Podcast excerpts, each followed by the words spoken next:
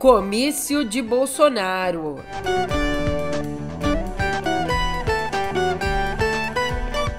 Também por aqui a articulação para limitar as ações da PF dentro da Câmara. E a vitória esmagadora do Trump nas primárias da Carolina do Sul.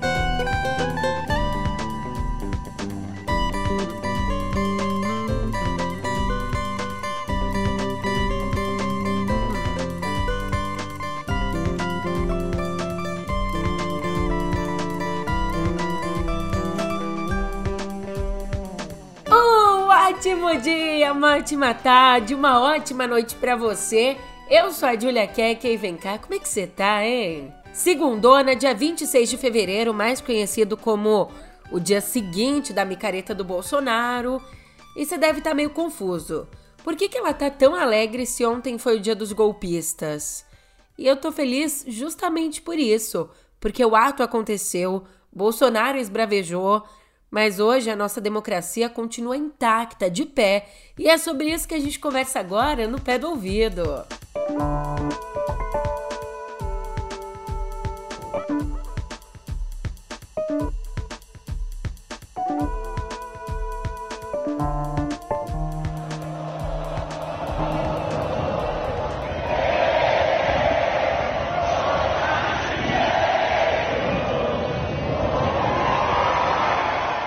Pois bem, milhares de apoiadores responderam ao chamado do ex-presidente Jair Bolsonaro e se reuniram domingo à tarde na Avenida Paulista usando a camiseta da CBF ou com bandeiras do Brasil e de Israel.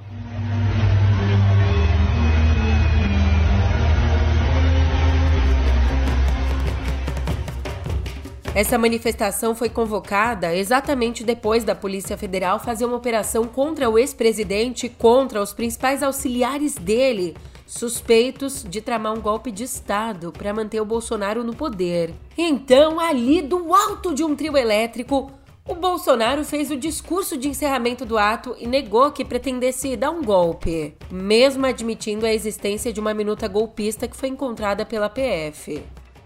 A última agora, ou a penúltima. Bolsonaro queria dar um golpe. Isso desde quando assumiu em 2019, ouvia. E parte da imprensa sempre reverberava isso. O que, que é golpe? Golpe é tanque na rua, é arma, é conspiração, é trazer classes políticas para o seu lado, empresariais. É isso que é golpe. Nada disso foi feito no Brasil. E fora isso, por que me, continuam me acusando de um golpe? Agora, o golpe é porque tem uma minuta de um decreto de estado de defesa. Golpe usando a Constituição? Tenham a santa paciência. Golpe usando a Constituição. Deixo claro que estado de, de, de sítio começa com o presidente da República convocando os conselhos da República e da Defesa. Isso foi feito? Não! Apesar de não ser golpe, o estado de sítio não foi convocado ninguém dos conselhos da República e da Defesa para se tramar ou para se botar no papel a proposta do decreto de estado de sítio. O segundo passo do decreto de estado de sítio após o presidente ouvir os conselhos, ele manda uma proposta para o parlamento. E essa proposta é analisada pelo parlamento. E é o parlamento quem decide se o presidente pode ou não editar um decreto de estado de sítio. O estado de defesa é semelhante.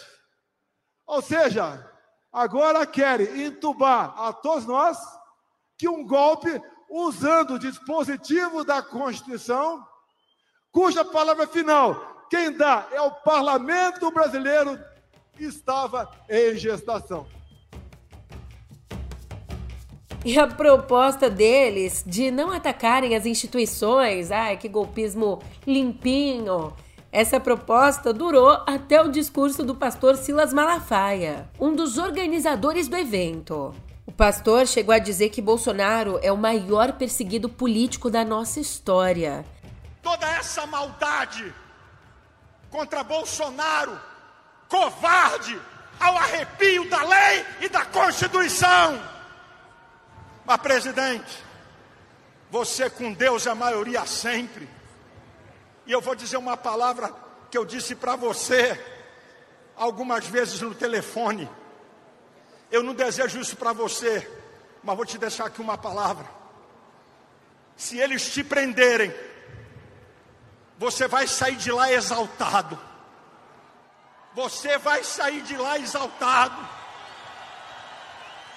Se eles te prenderem, não vai ser para tua destruição, mas para a destruição deles. Você vai sair de lá exaltado. Me perguntaram, pastor, o senhor não tem medo de ser preso?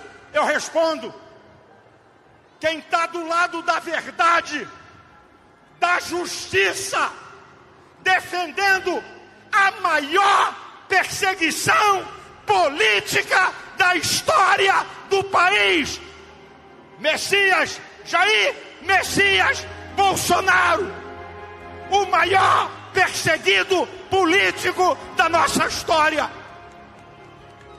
Ter medo de ser preso por defender a sua liberdade e a liberdade do povo brasileiro é honra para mim é honra para mim. Não tenho medo de ser preso. Vergonha é se calar.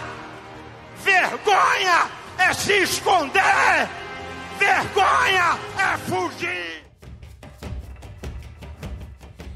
E a abertura do evento contou com uma oração da ex-primeira-dama Michele Bolsonaro, com direito a choro e lamentação das injustiças contra o marido dela. Coitado. Nós somos graças a Deus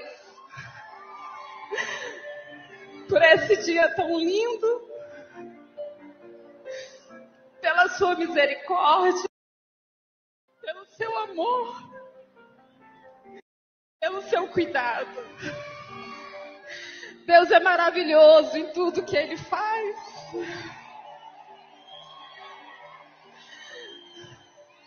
E não tem como não se emocionar. Vendo o exército de Deus nas ruas. Vendo o exército de homens e mulheres patriotas que não desistem da sua nação. Quantos viajaram dias, quilômetros para estarem aqui? E aqui fica o meu agradecimento a cada um de vocês, por vocês saírem das suas casas, saírem da zona de conforto para dizer que o Brasil é do Senhor, para dizer que nós somos um povo, um povo de bem, um povo que defende valores e princípios cristãos. Ô, Julia, mas foi grande? Qual que foi o tamanho? Do que, que a gente está falando? Qual que é o tamanho desse bicho? Bem, o monitor do debate político no meio digital da USP usou fotos aéreas para estimar que às três da tarde havia 185 mil pessoas na Avenida Paulista. A margem de erro é de 5 mil pessoas. Então tinha algo ali entre 180 mil e 190 mil pessoas. E é por isso que o Igor Guelou ressalta que, abre aspas, quando convocou o ato para se defender das acusações de ter tramado um golpe para se manter no poder, Bolsonaro deixou claro que tudo que lhe interessava seria a foto. E ele conseguiu, como seria previsível para alguém que tem 25% da população bolsonarista convicta. Bolsonaro mostrou que tem muita gente ao seu lado, mas também que elas pouco podem fazer ante o caminho traçado à sua frente. Fecha aspas. Ó, oh, o Igor Guelou, ao falar da foto, ele se refere àquela foto aérea da Avenida Paulista, cheia, bem típica das manifestações, sabe? Agora, o Gerson Camarote também levanta um ponto interessante ao analisar que, abre aspas, sem conseguir negar provas encontradas durante as investigações da Polícia Federal, Jair Bolsonaro tentou se justificar. No ato da Paulista, argumentou que não houve tentativa de golpe porque a decretação de um estado de sítio teria que ser aprovada pelo Congresso Nacional, e isso não foi feito. Fecha aspas. Que absurdo, que absurdo. Mas ó, se não tá bom de regularidade para você, eu te conto que o sistema de espionagem First Mile foi usado pela BIM para fazer 10 mil consultas informais durante o governo Bolsonaro. Você entender como essa ferramenta funciona, essa ferramenta israelense, ela identifica exatamente a localização de pessoas por meio de aparelhos conectados à internet, as redes 2G, 3G e 4G. E quem estava conectado e interessava estava na mira. Então, políticos, assessores parlamentares, ambientalistas e acadêmicos estão na lista de vigiados pelos agentes. De começo, essa ferramenta era usada a partir de sete computadores com acesso restrito. Mas, de acordo com os registros da própria BIM, ao longo do tempo, essa ferramenta foi sendo compartilhada com a turma de buscas, com a coordenação de fontes humanas e com a fração que cuida da proteção presidencial. E também existem indícios de que as senhas dos agentes eram compartilhadas dentro da BIM, a agência de inteligência, contrariando, claro, as próprias regras de segurança do órgão. Mas não é só a BIM que está na mira da PF. Se tem visto, vários parlamentares estão na reta.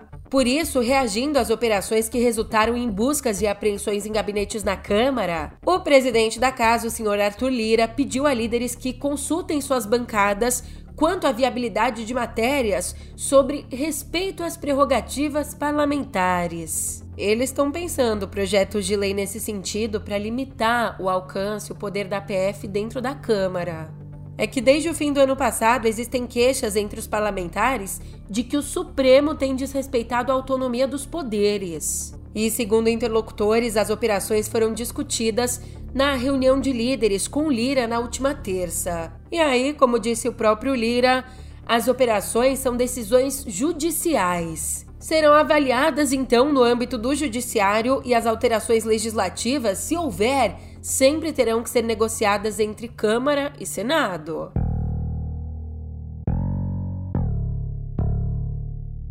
Já lá fora nos Estados Unidos, é forte isso que eu vou dizer, mas só os tribunais são capazes de impedir que o Donald Trump seja o candidato do Partido Republicano às eleições presidenciais de novembro.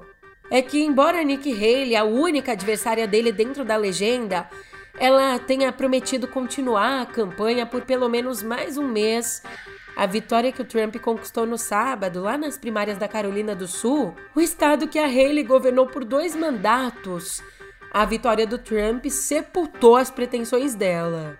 O resultado oficial, oficial, assim, ainda não foi divulgado, mas as pesquisas indicam que ele venceu com 60% dos votos, já comemorando, então, cercado das principais autoridades do estado. Trump discursou dizendo que nunca viu o Partido Republicano tão unido quanto agora. Vale dizer que a Carolina do Sul é um dos estados mais conservadores dos Estados Unidos. E o ex-presidente não venceu só lá ele conseguiu a vitória em todas as primárias e assembleias do partido até agora. Mas o Trump provocou mais uma polêmica. Não, olha isso aqui. Ele disse que os quatro processos que tem na justiça e a foto que tiraram dele ao ser fichado fortalecem o apelo que ele tem junto ao eleitorado negro, alegando que esses eleitores o veem como uma vítima de discriminação. Essa declaração, considerada racista, obviamente, foi feita durante um evento de gala para conservadores negros na Carolina do Sul.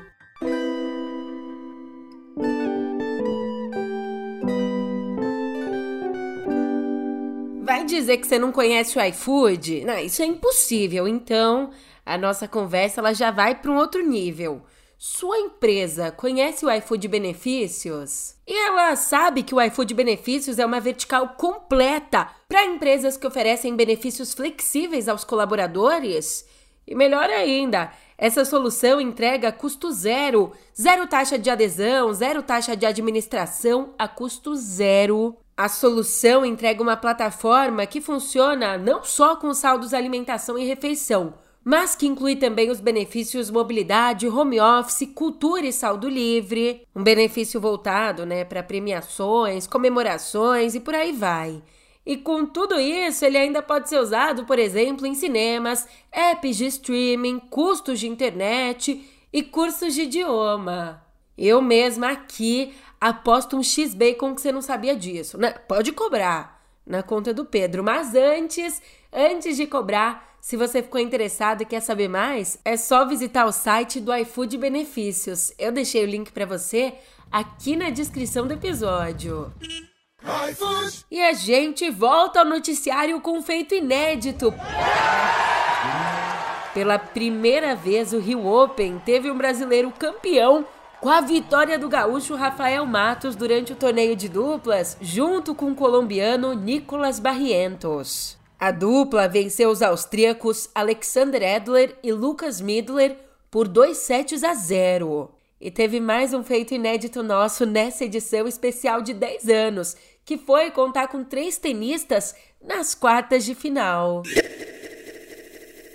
E ó que a gente tá bem mesmo. O Brasil também conquistou ontem o hexacampeonato da Copa do Mundo de futebol de areia, vencendo a Itália por 6 a 4 em Dubai, nos Emirados Árabes. Brasil conquista o hexa futebol de areia. Brasil. A gente tá batendo um bolão. Até aqui a seleção brasileira é a maior vencedora da competição com seis títulos, seguida por Rússia com três e Portugal com dois.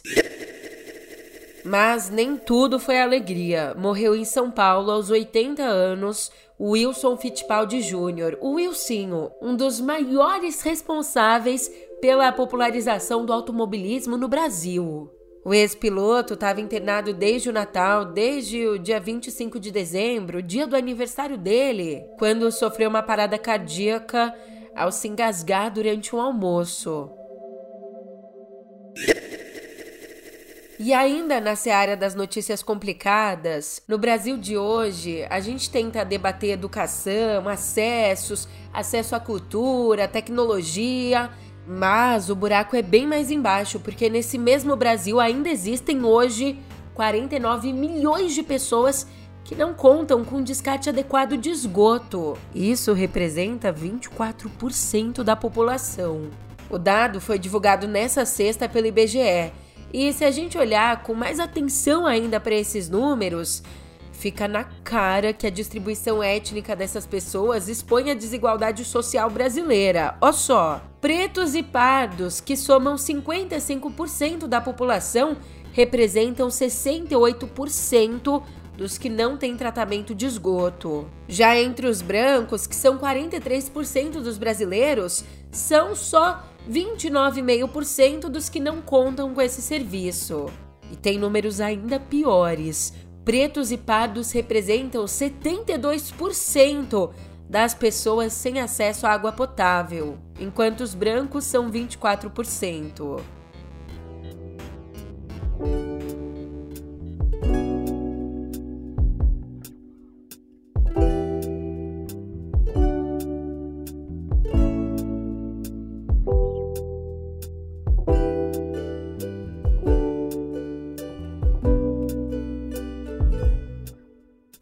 Considerado um dos termômetros do Oscar, a noite de premiação do SEG Awards 2024 aconteceu nesse sábado, com Oppenheimer saindo como o grande, o gigante vencedor da noite.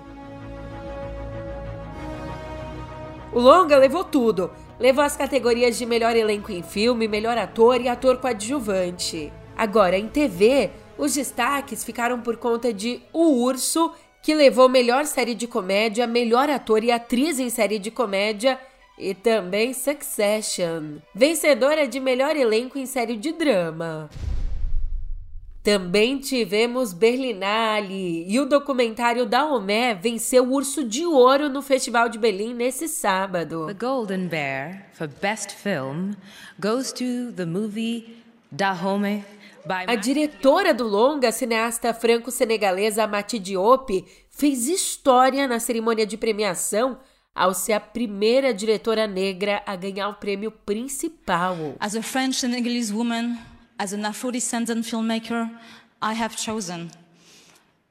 We are among those who refuse to forget. We are among those who refuse to accept amnesia as a method. I stand in solidarity with my people of Senegal, fighting for democracy, fighting for justice. Thank you. O grande prêmio do júri foi para A Traveler's Needs, do sul-coreano Hong Sang-soo, e o escolhido pelo júri ficou com a comédia dramática L'Empire, do Bruno Dumont. Mas também tivemos brasileira premiada. A brasileira Juliana Rojas venceu o prêmio de melhor direção na mostra paralela com o longa Cidade Campo.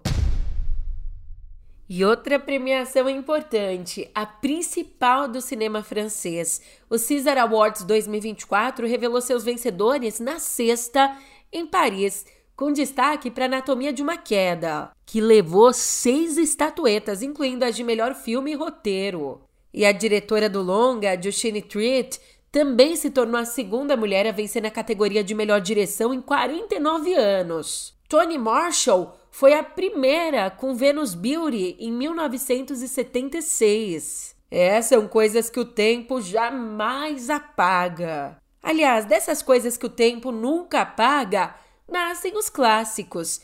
E um classicaço do Trenet La Mer. Tirei todos os pigarros da goela. E um classicaço do Trenet La Mer ganhou uma nova versão lançada pelo Caetano Veloso nessa sexta. Escuta aí. La mer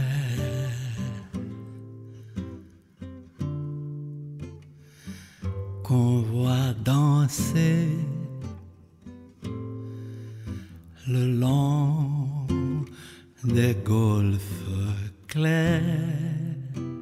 Esse single aqui, ó que curioso, ele faz parte da trilha do documentário Une Família, uma família, né? O documentário da escritora e diretora francesa Christine Angot. Documentário que teve sua pré-estreia na 74ª edição do Festival de Berlim no último dia 18. E então, nessa música, só com voz e violão, o Caetano repete o mesmo tom que ele usou numa apresentação durante um show em Paris em homenagem ao produtor e empresário dele, o Guilherme Araújo. O Araújo que morreu em 2007 e sempre, sempre pediu a Caetano que gravasse a canção. E aí a diretora desse longa, ela estava na plateia desse show e ficou super comovida com a interpretação, convidando o Caetano para cantar essa música no longa. Olha como as coisas são. Avec les anges la mer.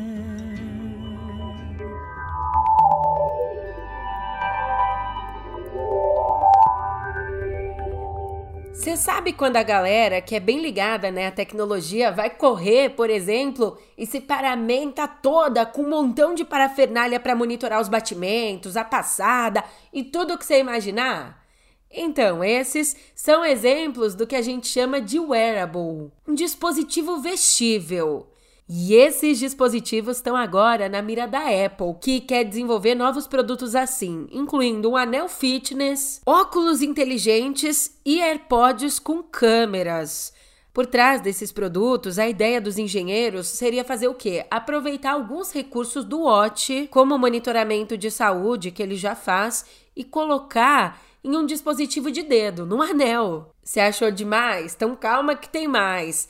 Tem pouco tempo que a companhia vem discutindo a possibilidade de desenvolver óculos inteligentes parecidos ao Meta Ray-Ban, que contam com câmera e assistente de inteligência artificial. E o interessante é que esses óculos eles também seriam pensados como substitutos dos fones AirPods. Substitutos aí com mais sensores, recursos de inteligência artificial e baterias com maior duração.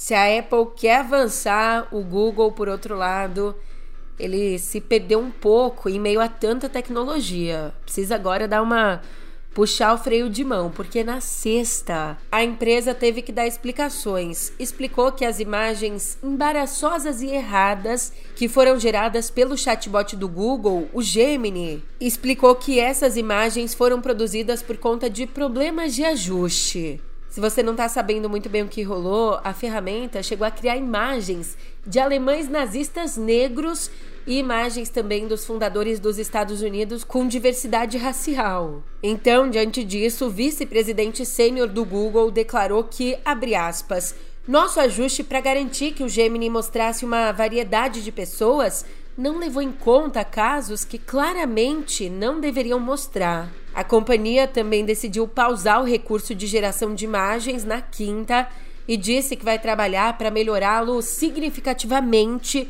antes de reativá-lo.